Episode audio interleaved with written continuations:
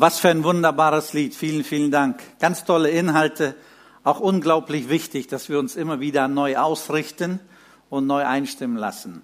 Wir sind dankbar, dass wir wieder zu Hause sind. Wir waren sechs Wochen unterwegs. Wir haben viel erlebt und sind dankbar für alle Gebete. Ich glaube, wenn nicht eure Gebete, dann wären wir heute nicht so fit hier oder wären wir vielleicht in irgendeinem Land hängen geblieben. Wir waren ja in Usbekistan.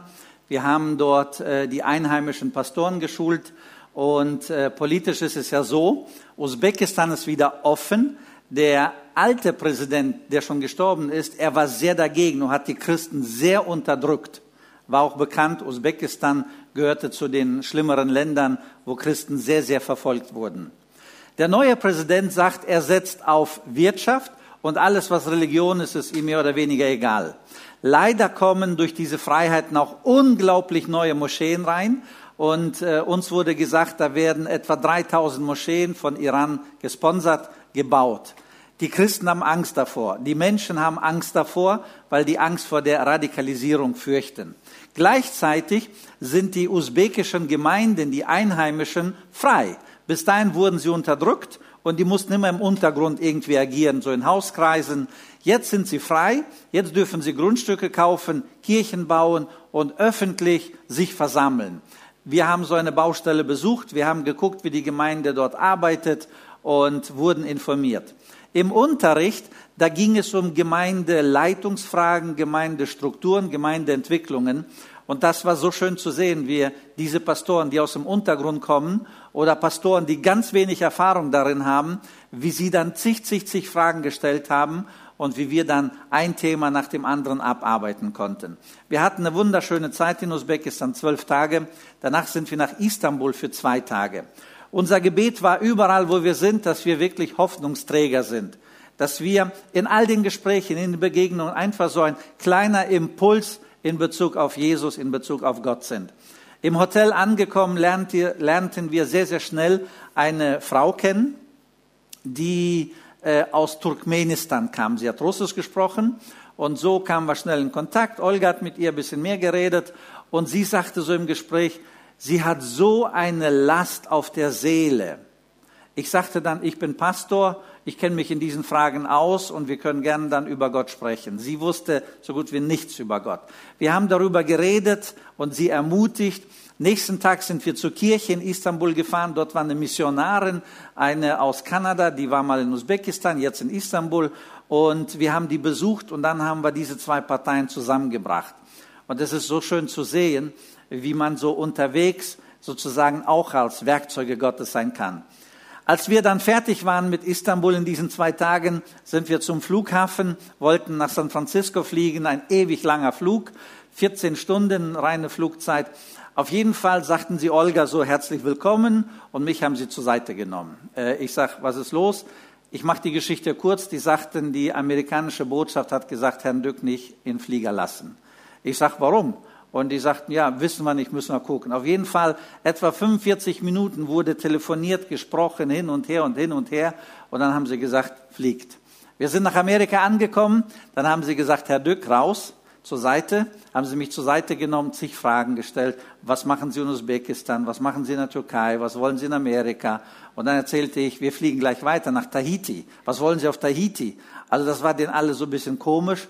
Und ähm, trotzdem haben sie gesagt dann, okay, rein nach Amerika, nach Tahiti. Ich dachte, wenn wir zurückkommen aus Tahiti, dort haben wir Helmut besucht, meinen Bruder, und waren insgesamt zehn Tage weg. Ich dachte, wenn wir zurückkommen aus Tahiti, kann sein, wie bei einem meiner Freunde, dass die gesagt haben, und tschüss, du darfst nicht mehr rein. Aber die haben mich reingelassen, wieder rausgefischt, wieder sich Fragen gestellt, wer ich bin, was ich mache, was ich will und so weiter und so fort. Und dann durfte ich ganz normal einreisen. In USA hatten wir zwei größere Gruppen. Die eine Gruppe war dann in äh, Charlotte, das ist hier bei New York und in der Nähe zumindest hier. Und dort haben wir dann äh, die Leute geschult und mit denen gearbeitet. Am Sonntag in der Gemeinde gepredigt, dann in Flieger nach Seattle. Das sind dann fünfeinhalb Stunden Flieger, äh, fünfeinhalb Stunden wieder zurück in den Westen. In Seattle haben wir viele Freunde, Pastoren getroffen und eine Schulung, eine größere Schulung mit etwa 70 Personen waren wir dort und wir haben dann viele, viele Fragen mit denen gesprochen und diskutiert. Es war so interessant zu sehen, wie sie lernen, ne, wie sie begeistert sind, wie sie das alles brauchen. Sie sind fasziniert, dass ich Problematiken anspreche, die in ihrer Situation hineinpassen. Ich sage, wer Leadership kennt, der weiß, eins plus eins ist immer zwei. Deswegen, wenn du das und das erlebst, die nächste Entwicklung ist das. Ne? Auf jeden Fall waren wir glücklich und begeistert in dieser äh, Schulung, in diesem Seminar. Dann ähm, war auch immer nebenbei das Thema Corona. Überall, wo wir waren, war Corona. Corona ist weltweit schlimmer als in Deutschland und die Leute sind weniger besorgt. Die sagen, da ist einer krank, da ist einer krank, da ist einer krank. Aber bei solchen Meetings war so gut wie nirgends eine Maske zu sehen. Die waren immer zusammen. Die Plätze waren, soweit es ging, belegt. Und die Leute waren zusammen und haben Gott angebetet mit Gesang, mit allem, nie eine Maske getragen. In den Pausen wird erzählt, da ist einer krank und da ist einer schwer krank und da liegt einer auf Intensivstation und so weiter. Wir sind heile, überall heile durchgekommen. Wir mussten ja vor jedem internationalen Flug einen Test machen. In jeder Test hat letztendlich negativ äh, angezeigt und wir durften dann weiter. Es ist schon spannend. Ähm, du weißt ja nicht, wie es weitergeht. In der Türkei habe ich ein ganz, ganz, eine kleine Erkältung mir irgendwo eingeholt. Weiß ich nicht, Klimaanlage, Flugzeug, keine Ahnung. Es war so ganz leicht. Ich dachte, alter Schwede, wenn du jetzt in den USA positiv bist, dann kommst du ja nicht nach Helmut. Ne? Äh, und wir hatten so einen halben Koffer mit äh, Bootersatzteilen für ihn mit und wir wollten es gerne dann abliefern. Auf jeden Fall, das war eine kleine Erkältung, keine Relevanz. Wir sind dann überall mit dem Negativtest durchgekommen. So gut wie niemand fragte nach Impfungen, auf den offiziellen Stellen. Nur Test, Test, Test, Test. Als wir in persönlichen Gesprächen waren, dann wurden wir häufig nach unserer Meinung gefragt in Bezug auf Impfungen. Es wird viel lauter, viel aktiver diskutiert da hinten als wir hier bei uns. Ne? Zumindest kriege ich nicht so viel mit. Auf jeden Fall durften wir überall dann ganz einfach erzählen, wir sind geimpft und wir haben gar keine Nebenwirkungen gehabt. Das Einzige, was ich spüre, mein Handy hat einen besseren Empfang, seitdem ich geimpft bin. Ähm, das merke ich schon. Aber alles andere und als wir in, in, Seattle waren, wir waren ja in Seattle auch, dann sagte ich, die einzige Nebenwirkung, die ich schon merke, meine Schulter dreht sich immer gen Bill Gates, ne, so, so.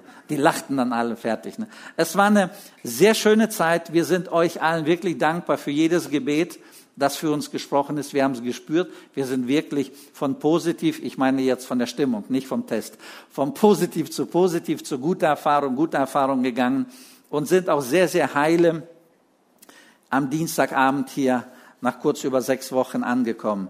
Da sind wir sehr, sehr dankbar dazu. Noch eine Sache, wofür ich sehr dankbar bin. Ihr habt ja zur Erntedankfest hier eine Spende für Dina gesammelt. Dina, das ist ja die Witwe aus Moldawien. Ähm, ich habe jetzt diese Woche Olga Anklam, die Buchhalterin, gefragt, was tatsächlich zusammengekommen ist. Und sie sagte, es sind tatsächlich bis jetzt 25.000 eingegangen. Und da sind wir sehr, sehr dankbar und äh, ich preise Gott. Ich bin mit denen dort ständig im Kontakt. Die haben das Haus abgerissen, die haben die Fundamente gegossen, bereiten jetzt die Platte vor, äh, die, die Sohle und dann wird gemauert oder, oder was immer sie da aufstellen werden, die Wände. Auf jeden Fall, ich bin mit denen im regen Kontakt. Die zeigen mir, die erklären mir, wie es da läuft. Und ich bin sehr dankbar, dass wir sehr, sehr stark als Gemeinde und einige andere äh, Leute, die auch mitspenden, dass wir dann gemeinsam äh, der Familie dort helfen können, die es wirklich nötig haben. Mein Thema lautet ja Gottesfurcht, und zwar gelebte, praktische Gottesfurcht aus den Sprüchen. Und ich kann mich erinnern, vor zwei Monaten hat Anatol Wiebe hier über Gottesfurcht gepredigt und ich fand seine, seine plagiatsfreie äh, Definition so schön, ähm, ich weiß nicht, ob ich jetzt jedes Wort äh, hinbekomme, aber was mir sitzen geblieben ist, er sagte, dass Gottesfurcht die alltagsbestimmende Glaubenskomponente ist. Ne? Das heißt, bei viel Gottesfurcht bestimmt sie dein Alltag viel. Bei wenig Gottesfurcht bestimmt sie dein Alltag wenig. Also Gottesfurcht ist die alltagsbestimmende. Ich habe damals gesagt, wenn das die alltagsbestimmende ist, dann müssen wir uns viel intensiver im Alltag damit beschäftigen. Und irgendwann mal habe ich die Sprüche gelesen und mir fiel es auf, dass da so oft der Begriff Gottesfurcht oder so oft der Begriff Furcht des Herrn vorkommt. Dann habe ich nochmal alles durchgelesen, sind ja nur 31 Kapitel, und habe dann überall rot unterstrichen Gottesfurcht oder Furcht des Herrn. Ich kam auf etwa 15 Stellen. An 15 Stellen wird ganz klar gesagt, Furcht des Herrn und dann weitere Aussagen. Furcht des Herrn oder Gottesfurcht und weitere Aussagen. Irgendwann mal habe ich in Moskau so eine Leitergruppe vor mir gehabt und ich sagte dann, was ist die wichtigste Charaktereigenschaft für einen geistlichen Leiter? Und die haben dann geschrieben, geschrieben und zu guter Letzt so viele Begriffe. Ich sagte, okay, jetzt, jetzt äh, komprimieren wir das Ganze auf fünf Begriffe und dann auf drei und dann auf einen Begriff. Und als wir dann nach einer längeren Arbeit bei einem Begriff waren, stand da Gottesfurcht. Die wichtigste Charaktereigenschaft für einen geistlichen Leiter ist die Gottesfurcht. Und darüber möchte ich heute predigen und ich werde mich sehr, sehr stark anlehnen an das, was der weise Salomo in den Sprüchen sagt. Ganz wichtig, und das müssen wir uns jetzt wirklich merken, wenn wir die Sprüche lesen, dann sind das Erfahrungen, die der weise Salomo gemacht hat. Dann sind das Beobachtungen und Auswertungen. Das heißt also Rückschlüsse. Merken wir? Beobachtungen, Erkenntnissen, Zusammenfassungen, Rückschlüsse und so weiter. Das ist keine Verheißung. Wir müssen das wirklich trennen. Wenn wir das lesen und sagen, das ist eine Verheißung und das wird so, nein, das muss nicht so kommen.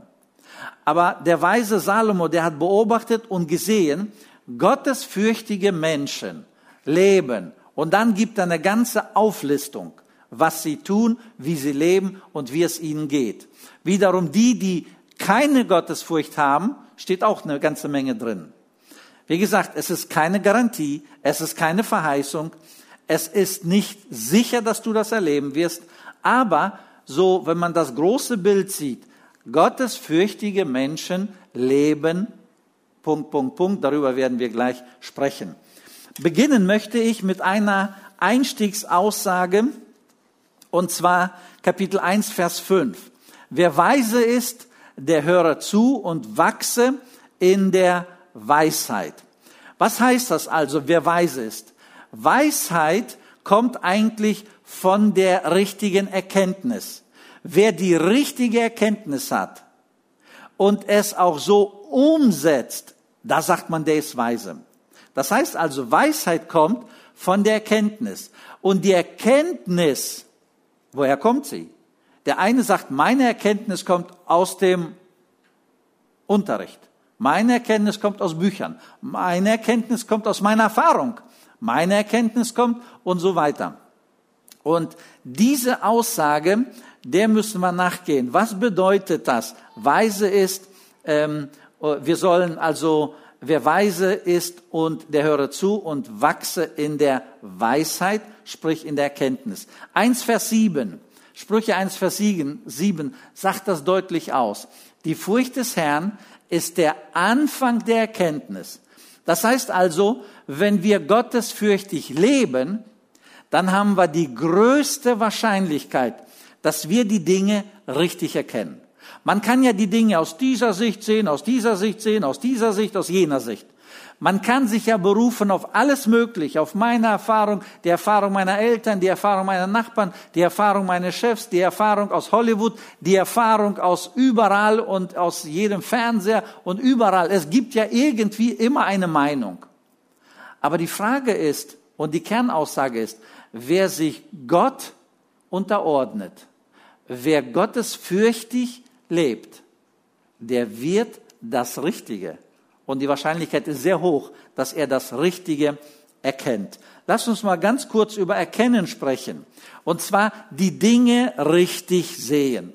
Man kann ja so sehen, so sehen, so meinen, so interpretieren, aber wer Gottes fürchtig lebt, da ist die Wahrscheinlichkeit viel höher, dass er das für die Situation richtig erkennt und richtig deutet und richtig entscheidet. Und es gibt wohl in jeder Situation eine bessere Lösung und eine schlechtere Lösung. Eine bessere irgendwie Entwicklung oder eine schlechtere Entwicklung. Das heißt also, wenn wir dann weitergehen, dann müssen wir wirklich sagen, Gottesfurcht ist etwas, wo wir sagen, wir stellen uns unter Gott. So ganz bewusst, das ist Gott, das ist der Schöpfer, das ist unser Erlöser, das ist unser himmlischer Vater, ne? das ist Gott also. Und wir stellen uns ganz bewusst drunter. Und dieses tägliche bewusst drunterstellen ist Gottesfurcht. Dieses tägliche Versuchen, seinen Willen zu erkennen. Oder so wie Vera vorhin sagte, ich bete täglich, hier bin ich heute Morgen, danke für das Leben, für die Gesundheit, was ist heute dran? Was soll ich denken? Was soll ich reden? Was soll ich entscheiden? Was soll ich tun? Wen soll ich besuchen? Und so weiter. Wenn wir unser Leben ganz praktisch drunter stellen, das ist Gottesfurcht. Gottesfurcht ist eine Hochachtung Gott gegenüber. Wirklich Respekt. Gott auf seiner Position. Und wir haben vor ihm Ehrerbietung, Respekt, Hochachtung vor dem ewigen und großen Gott.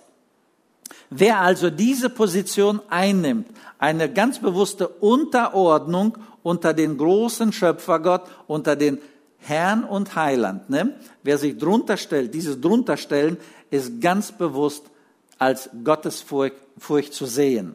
Wer dem noch gehorsam ist, was er dann erkennt, ist noch besser. Und das ist alles aus der Kategorie Gottesfurcht. Wir lesen also in den Sprüchen sehr viel Praktisches. Das war jetzt eine kleine Einführung. Lass uns mal schauen, was die Bibel dazu sagt. Lass uns mal eins Vers 32 sehen. Jetzt kommen so ganz, ganz praktische Dinge, die der weise Salomo beobachtet hat. Folgendes hat er wieder beobachtet und er ist zum Gesamtergebnis gekommen. Ein Gottesfürchtiger wird sicher wohnen und ohne Sorgen sein. Wie gesagt, das ist keine Verheißung. Und das heißt nicht, dass Christen keine Sorgen haben. Das heißt nicht, dass Christen keine Probleme haben. Das heißt nicht, dass gottesfürchtige Menschen nicht in Dilemmas hineinkommen. Das heißt es nicht. Aber wenn man so, so über allem so schaut, wie lebt ein gottesfürchtiger Mensch? Wie geht er mit Problemen um? Was macht er in den Situationen, wenn es eng wird? Wem unterordnet er sich? Und wenn er wirklich Gott vertraut, das gibt Ruhe, das gibt Sicherheit, das gibt Stabilität. Ich kann mich gut erinnern, als wir diese Immobilie gekauft haben, es war ja alles furchtbar. Und viele von euch haben es gesehen. Und wir haben ja gemeinsam, alle zusammen, dreieinhalb Jahre an diesem Projekt gearbeitet. Und nach dreieinhalb Jahren waren wir dann so weit, dass wir es dann einweihen und letztendlich mit Leben füllen konnten. Irgendwo mittendrin Irgendwo mittendrin kam ein Bauleiter hierher. Er wollte irgendwas von mir und ich habe ihm die ganze Baustelle gezeigt. Er hat sich alles angeguckt. Okay, das alles habt ihr vor und ist dann gefahren. Irgendwann mal Tage, Wochen später kam eine Frau aus unserer Gemeinde zu mir und sagte, Rudi, der und der war hier und er kennt sich mit Bau aus, sehr gut. Der und der war hier und du hast ihm die ganze Baustelle gezeigt. Sein Fazit ist, wir packen das nicht. Wir schaffen das nicht. Es ist viel zu viel, es ist viel zu groß, es wird viel zu teuer. Wir packen das nicht. Deswegen, klare Ansage, Mädel, verlass die Gemeinde, weil die Gemeinde wird so, so den Bach abgehen. Diese Frau kam aufgeregt zu mir und hat alles nacherzählt. Und ich habe mir das Ganze angehört und sehr, sehr entspannt gesagt, pass mal auf. Gott wird sich doch niemals eine Immobilie kaufen, die er nicht bezahlen kann. Deswegen, was immer hier passieren wird, wird Gott zu Ende führen. Und am Ende sind wir dort angekommen. Für mich war das eine Glaubenssache. Für mich war das ein sehr, sehr bewusstes Vertrauen und unter Gott zu stellen. Und er führt es dann irgendwie, ich kann es auch nicht immer erklären wie, er führt es dann irgendwie zu Ende. Und darum geht es. Wir dürfen, wenn wir wirklich unser Leben, unsere Entscheidungen, unseren Alltag, wenn wir es unter Gott stellen, Gott ist der Herr, er ist der Schöpfer, er ist der König aller Könige. Wenn wir täglich unser Leben unter ihn stellen, sagt der weise Salomo, diese Leute, die leben entspannter. Diese Leute leben sicherer. Diese Leute stehen stabiler im Leben da. Und das brauchen wir heutzutage, dass wir wirklich uns bewusst unter Gott stellen. Eine weitere Beobachtung, die wir dann finden in zwei, zwei Vers fünf bis sieben, so in diesem Zusammenhang. Gottesfurcht führt zur Erkenntnis Gottes. Das wiederum führt zu einem Leben, das gelingt. Eine klare Beobachtung. Wenn Menschen ihr Leben unter Gott stellen, Gott hilft ihnen, Dinge zu ordnen, und am Ende funktioniert das Leben besser als die Menschen, die sagen, ich brauche keinen Gott, ich komme selber zurecht. Ich denke mal so, mal so, mal lese ich das, mal lese ich das. Heutzutage mal schaue ich hier, mal höre ich mir die Meinung an, irgendwie. Nein, er sagt, die, die bewusst unter Gott sein Leben stellen, die erkennen Dinge, die ihr Leben verändern und positiv gestalten. Wir kommen ja jetzt aus Usbekistan. Wir waren vor einigen Wochen dort und haben viele Menschen getroffen. Eine Frau haben wir dort auch jetzt getroffen, kennengelernt haben wir sie schon früher. Und ihre Geschichte sieht so aus. Als sie ein junges Mädchen war, eine junge Usbekin, sie wurde verheiratet. Also sie wurde nicht gefragt, die wurden einfach zusammengeführt und dann mussten sie heiraten und sie bekamen Kinder. Ihr Mann war Rechtsanwalt und ist sehr schnell hochgegangen in der Karriere und letztendlich war er mit den Ministern in Taschkent zusammen. Da, wo viel Macht, da auch leider viel Alkohol und ruckzuck haben sie viel getrunken. Als der Mann nach Hause kam, betrunken und die Frau gesehen hat, fing er sie an zu schlagen. Die arme Frau wusste nicht, wie es weitergehen soll. Sie ist aber eine gläubige Muslimin, bis dahin nicht so ganz gläubig, aber sie wusste, Allah ist dabei, Allah sieht, Allah kann helfen. Und sie fing an, muslimisch fünfmal am Tag zu beten. Fünfmal am Tag. Und das hat sie wirklich getan, damit Allah ihr hilft, das Leben zu ordnen. Der Mann kommt nach Hause, sieht sie, dass sie wieder betet, verwemst sie dermaßen, dass sie besinnungslos wird. Sie fiel um, sie lag da besinnungslos und äh, als sie dann dort lag, erlebte sie eine Vision, was bei Moslems häufiger vorkommt. Auf jeden Fall, sie sieht in dieser Vision eine Person weiß gekleidet, wie er dann zu ihr kommt, sie nimmt und sie in ein Zimmer führt. In einem Zimmer und da sitzen nur Frauen und sie lesen irgendwas. Diese Person führt die Frau dann zu der lesenden Frau und äh, sagt, guck, was die lesen. Eine Frau macht dann so und hier stand Injil, also äh, auf muslimisch Bibel.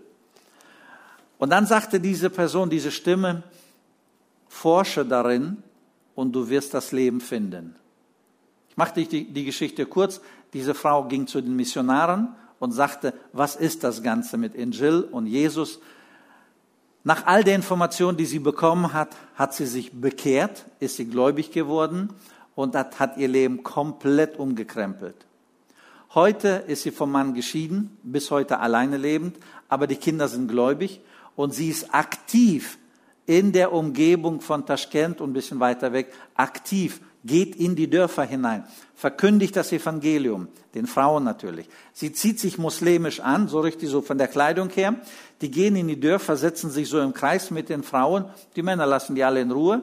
Und sie reden und reden und reden und reden. Die, Messer, die Männer wissen nicht, was da geredet wird.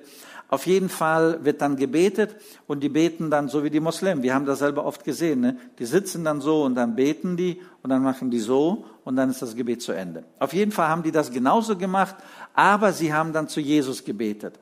Und die sagt, unsere Chance ist, dass wir die Frauen erreichen, die Frauen ihre eigenen Kinder erreichen und dass diese Jungs dann anfangen, mit dem Glauben aufzuwachsen und zu leben, weil die Männer sehr resistent sind und sie halten sich stolz fern von all dem Christlichen. Und so sehe ich einfach, wie eine Frau von da, wo sie kam, mit einer Erkenntnis über Gott, weil sie gottesfürchtig war, mit einer Erkenntnis über Gott ihr Leben komplett umgekrempelt hat. Und diese Frau ist bis heute aktiv dabei, sich unter Gott zu stellen und dort vor Ort zu dienen. Ihr Lieben, Ihr Leben ist komplett anders. Und wenn du sie heute fragst, ist dein Leben gut? Ist dein Leben gelungen? Dann würde sie ja, ja, ja, ja sagen. Mit Jesus ist sie ausgeglichen und das Leben ist gelungen.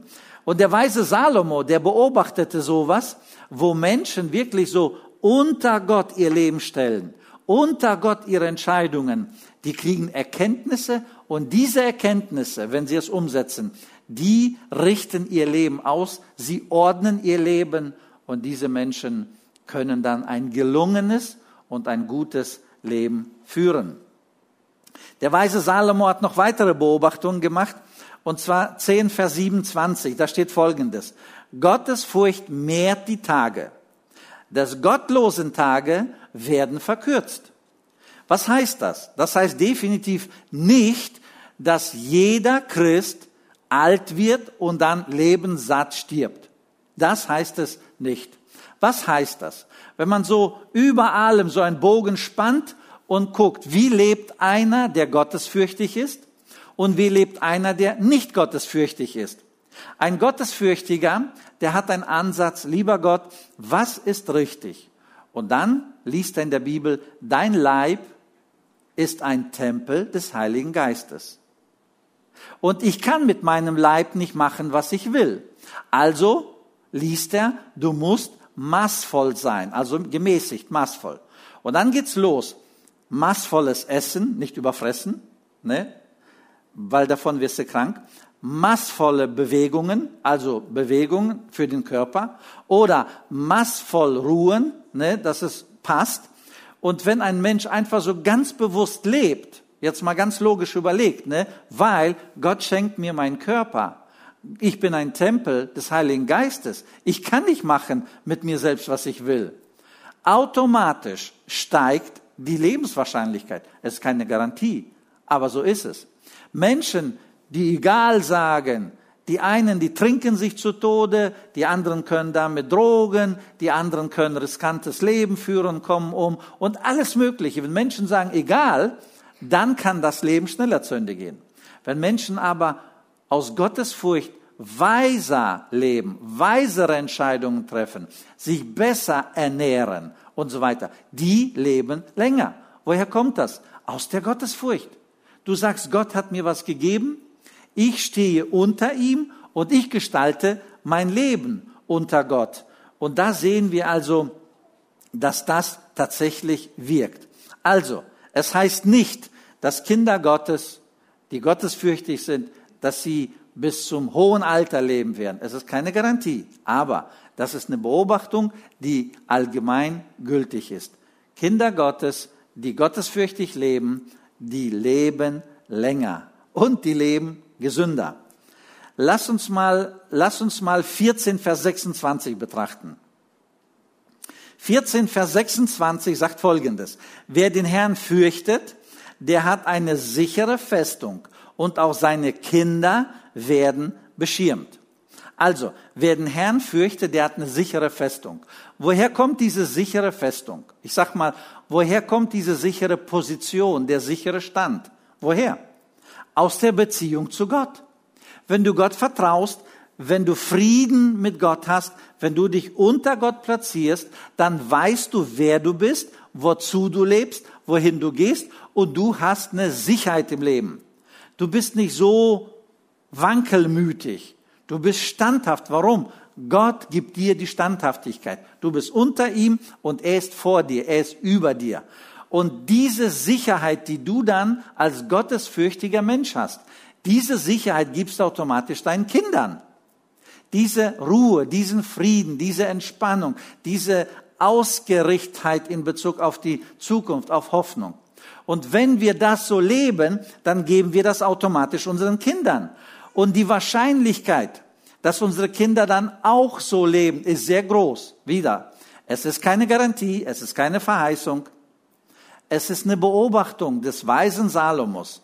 Wer sein Leben unter Gott stellt, wer sein Leben täglich bewusst nach Gottes Prinzipien ausrichtet, der lebt stabiler, sicherer, bewusster, entschiedener.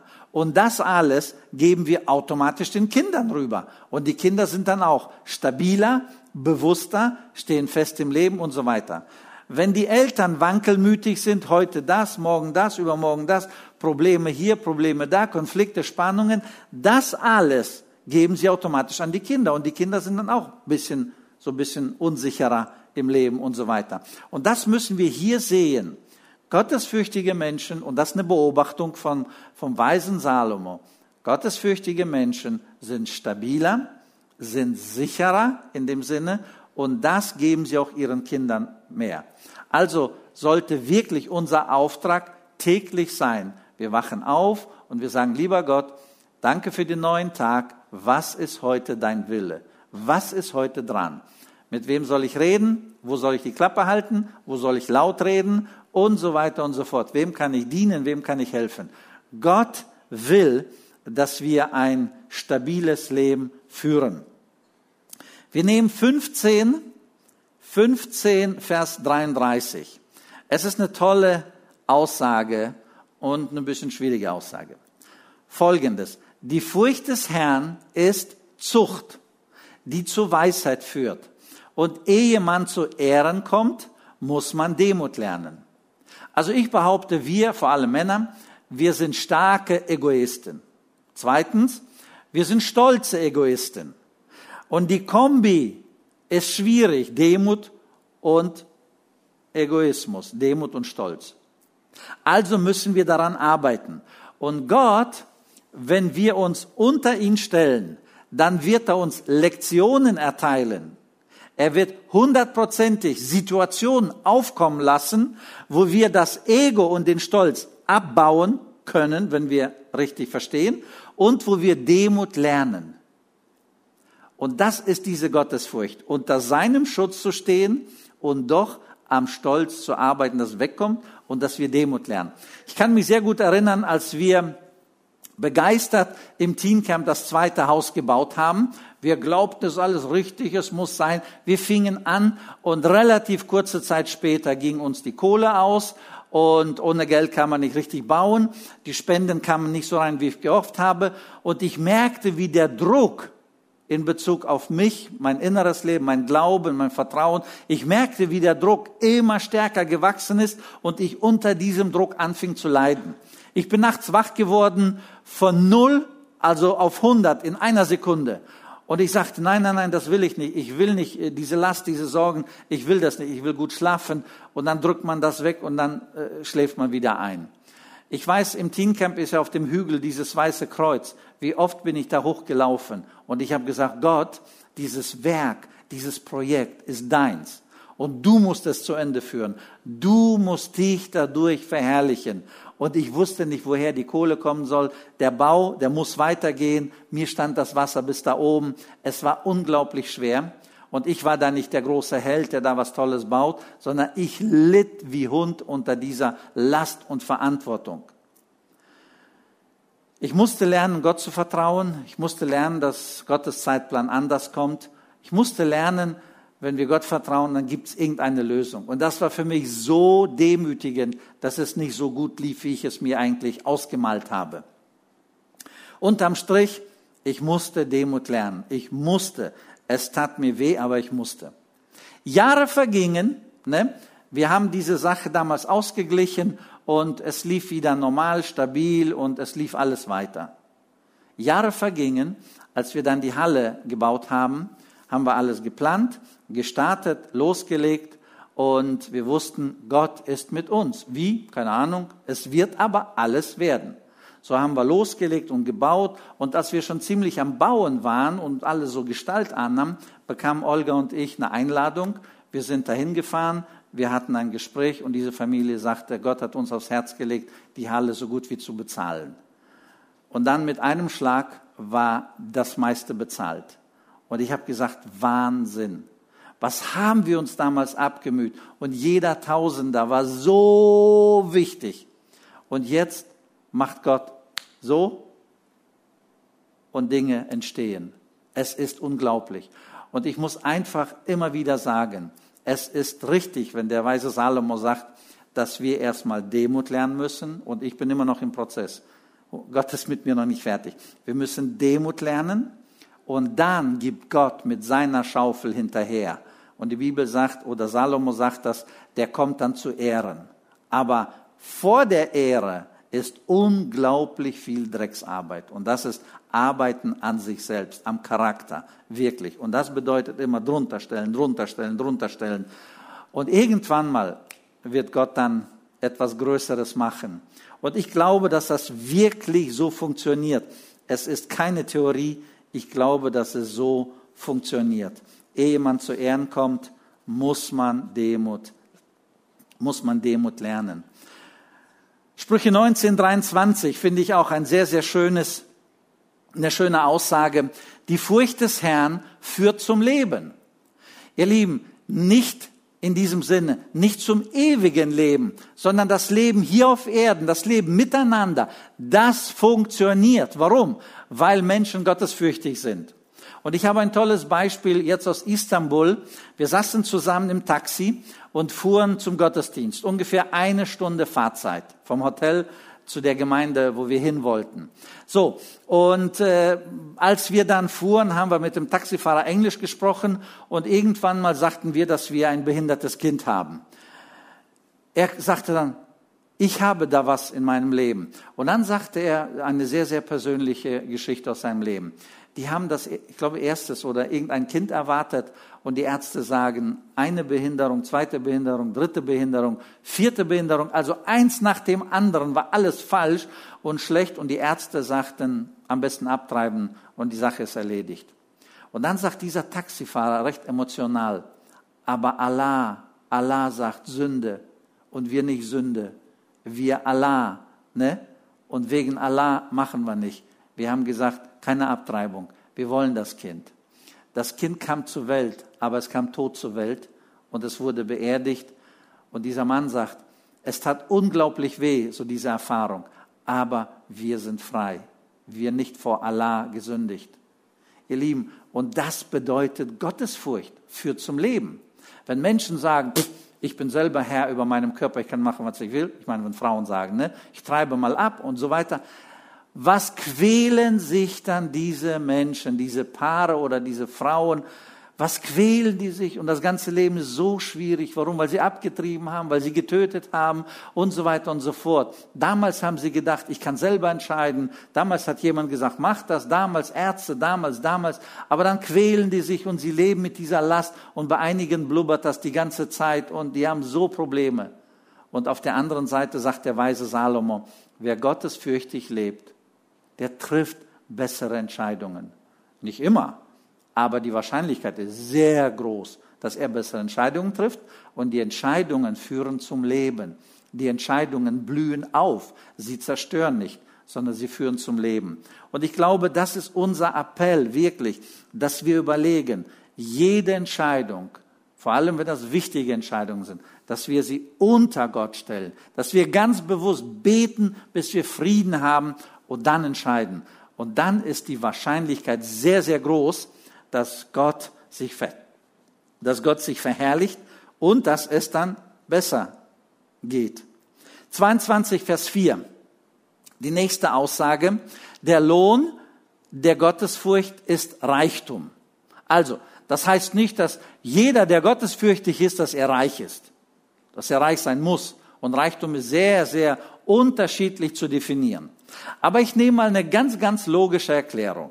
Wenn einer gottesfürchtig lebt, wenn einer sein Leben unter Gottes Führung stellt, wenn einer seine Entscheidungen in Bezug auf Gott richtig trifft, ne, dann wird er wahrscheinlich im Leben gut mit Geld umgehen, fleißig arbeiten, ist es eine Familie oder eine Ehe, wird die Ehe besser geführt, man kommt nicht zu Trennung, man bleibt zusammen, und über Jahre in Deutschland stabil, ne, gut, vernünftig, nicht verschwenderisch, nicht übertrieben da ausgeberisch, sondern so richtig vernünftig stabil. Wenn du über Jahre vernünftig deine Hütte abzahlst, eventuell hier und da und dort noch vernünftige Investitionen machst und am Ende stehst du da, vielleicht bezahltes Haus, vielleicht noch bezahlte Autos, vielleicht so und so und so und so und du kannst wirklich sagen, ich bin reich. Reichtum ist nicht immer Kohle. Aber Reichtum ist, wenn wir einmal äh, äh, vernünftig leben können, wenn wir, die Bibel sagt, genug zu essen haben, wenn wir satt sind. Und Reichtum ist gesundes familiäre Leben, gesunde Beziehungen. Gesunde Beziehungen in der Ehe, in der Familie, in der Sippe, in der Nachbarschaft. Das ist ein Kriterium, wo Konflikte, wo Spaltungen, wo Streit, wo Ego, wo Rechthaberei, da verjubelt man unnötig so viel, So viel Geld geht manchmal daneben, dass man zum Reichtum nicht kommt. Deswegen ist eine Beobachtung von ihm, vom weisen Salomo, wer gottesfürchtig lebt, wer nicht verschwenderisch lebt, sondern gut wirtschaftet, gut haushaltet, der hat zu essen, der hat noch, um anderen zu helfen und er hat selber genug und die Bibel sagt, er ist reich. Also die Furcht des Herrn führt zum Reichtum oder, oder der Lohn der Gottesfurcht ist Reichtum. Die, die vorletzte Aussage, 23, Vers 17. Trachte täglich nach der Furcht des Herrn, dann wird deine Hoffnung nicht zu Schanden. Also, eine ganz klare Aussage. So, trachte täglich. Täglich sage, lieber Gott, ich möchte deine Worte aufnehmen, also Bibel lesen. Ich möchte unter dein Wort mich stellen. Ich möchte dem untergeordnet sein. Ich möchte gehorsam sein. Wenn wir das positionieren, ne, wenn wir diese Disziplin leben, wenn wir uns drunter stellen, wenn wir uns von seinem Wort ernähren, er ist der Schöpfer, er ist der König, er ist der Herr, er ist unsere Zukunft, wir stellen uns drunter. Und dieses druntergestellte bringt uns automatisch dahin, wo unsere Hoffnung ist. Was ist unsere Hoffnung? Unsere Hoffnung ist, dass Jesus Christus vom Himmel auf diese Welt kam. Dass Jesus Christus gen Himmel gegangen ist. Er hat uns den Weg gezeigt. Und wer diesem Weg folgt, der wird automatisch am Lebensende, egal ob durch Tod oder durch Entrückung, der wird automatisch bei Jesus landen. Wer gottesfürchtig lebt, wer Jesus nachfolgt, der kommt automatisch nach dem Ableben zu Jesus. Und in der Herrlichkeit, sprich im Himmel, da ist Jesus auf dem Thron. Jesus regiert. Er ist der König. Er hat das Sagen. Und wir sind nicht tote Geister irgendwo. Wir werden in der Ewigkeit leben. Ich weiß nicht, wie das Leben aussehen wird. Wir werden aber mit ihm sein. Wir werden leben. Und es wird uns bewusst sein, dass Jesus der Herrscher ist. Und wir sind in seinem Reich.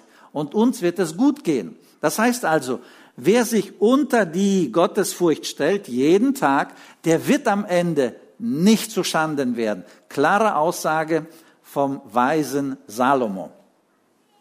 Salomo schließt die Sprüche mit 31, Vers 29 ab. Ne? 21, Vers 39 besagt, eine Frau, die gottesfürchtig lebt, soll man loben. Das ist also die letzte Aussage in Bezug auf Sprüche, Salomo, seine Erkenntnis in Bezug auf Frauen. Er sagt, wenn Frauen gottesfürchtig sind und im 31. Kapitel, da schreibt eine Frau, sie ist Unternehmerin, sie ist Ehefrau, sie ist Mutter, sie ist Businesswoman, sie ist auf jeden Fall sehr einflussreich und da gibt es viele Aussagen. Sie ist eine Kauffrau, genau, und da gibt es viele Aussagen über die Frau. Und dann ganz am Ende fasst er alles zusammen und sagt, eine Frau aber, Ne? Davor heißt es, eine Frau hübsch, eine Frau lieblich, das ist nicht so wichtig. Aber eine Frau, die gottesfürchtig ist, die muss man oder sollte man loben. Ich habe so ein bisschen über unsere Frauen hier in der Gemeinde nachgedacht. Und ich muss sagen, wir haben eine ganze Menge ganz, ganz tolle und gottesfürchtige Frauen, die den Glauben in der Familie, auf der Arbeit und im Privaten und in der Gemeinde sehr bewusst und sehr aktiv ausleben. Dank dieser Frauen ist unsere Gemeinde auch so, wie sie ist. Einmal ist sie hübsch. Zweimal ist sie lebendig, dynamisch und attraktiv, weil wir diese Frauen haben, weil die sich einsetzen für das, was Gottes Werk, Gottes Wille und Gottes Reich ist. Und dank dieser Frauen können wir als Gemeinde stark und dynamisch sein. Das heißt also, so in dieser Kombi, geistliche Männer, geistliche Frauen, können wir dann zu seiner Ehre leben. Und er schließt damit ab und sagt, eine Frau, die gottesfürchtig ist, die sollte man loben. Also Männer, wenn wir Frauen haben, vielleicht dürfen wir dann eine Nachbarin mitnehmen und sie loben, eigene Frauen lieben und andere Personen dürfen wir loben dafür, dass sie wirklich gottesfürchtig leben und dass sie danach trachten, Gottes Reich zu bauen. Zusammengefasst, der weise Salomo sagt, wenn Männer und Frauen sich ganz bewusst so unter Gott stellen, gottesfürchtig leben, dann werden ihre Entscheidungen in Bezug auf das Leben, in Bezug auf Geld, in Bezug auf Investitionen, in Bezug auf alles, alles, Zeit, Investment, Dienen, Helfen, in Bezug auf alles, wird viel besser funktionieren und aus, besser aussehen und wir werden mehr Nutzen davon haben. Deswegen mein Appell an uns alle, lasst uns täglich darauf achten, dass wir gottesfürchtig denken, fühlen und handeln. Gott segne uns dabei. Amen.